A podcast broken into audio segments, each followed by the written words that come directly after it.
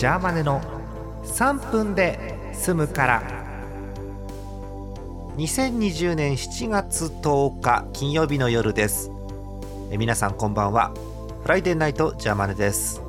今日はねえジャーマネ元気がないんですそもそも。こうですね体調のバイオリズムがあってえここ1ヶ月半くらいかな？2ヶ月くらいかな？珍しくこうバイオリズムのピークがずっと続いてる時期が来ておこれはいけるぞと思ってやってたんですがついに下降線をたどり始めるっていうそういうタイミングです。あれかな？気圧のせいかな？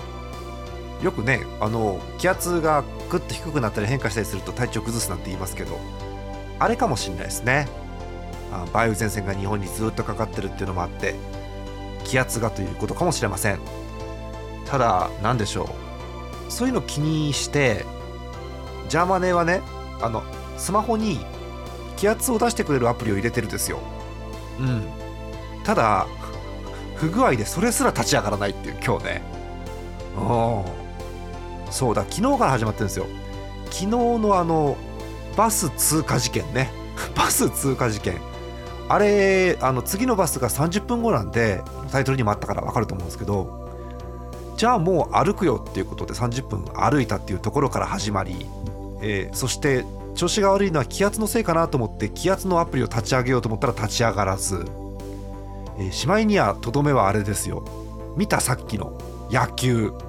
日本ハム対オリックス。京セラドームの4回戦。えっ、とこれ野球版見んじゃないよね。3分だよね。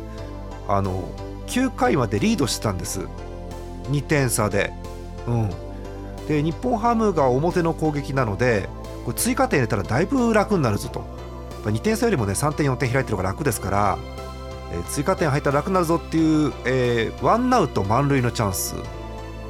これしっかりとオリックスに抑えられてゼロ。うん。2点差のまま雰囲気が良くなったオリックスの攻撃に入るわけですけどまあ嫌な予感的中するよね。今日のジャーマネの、えーいろんなコンディションとこの嫌な予感を総合した結果、えーさっきのツイートですけども今日は野球盤見にはやめておこうと。あんなに毎日やってた野球盤見にやめたんですよ。ええそしたら予想通りロドリゲスのサヨナラスリーランでゲームセット。厳しいね。